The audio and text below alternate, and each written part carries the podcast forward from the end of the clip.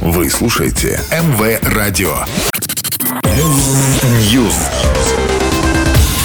Всем привет! Я Андрей Котов, и это очередная порция актуальных новостей из мира музыки.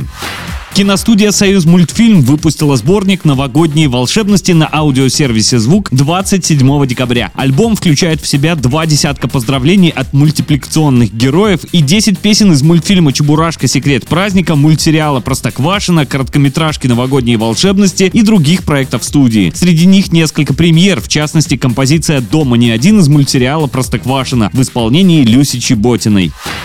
Американская исполнительница Кортни Лав заявила, что только ее покойный муж Курт Кобейн и Лана Дел Рей могут претендовать на звание музыкальных гениев. Знаменитость заявила, что испытывает огромное уважение к Лане как к профессионалу. Вдова Кобейна сообщила также, что вскоре выпустит новые треки, но не в жанре рок.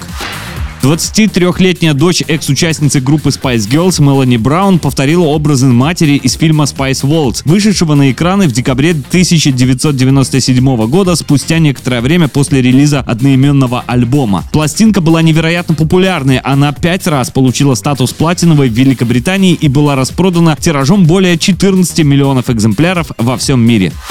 Анна Асти рассказала, что благодарна своим хейтерам, которые ругали певицу за все, что только можно. Сначала это огорчало знаменитость, но позднее она поняла, что критикуют лишь интересных личностей. Вокалистка призналась, что теперь делает из хейтеров поклонников своего творчества.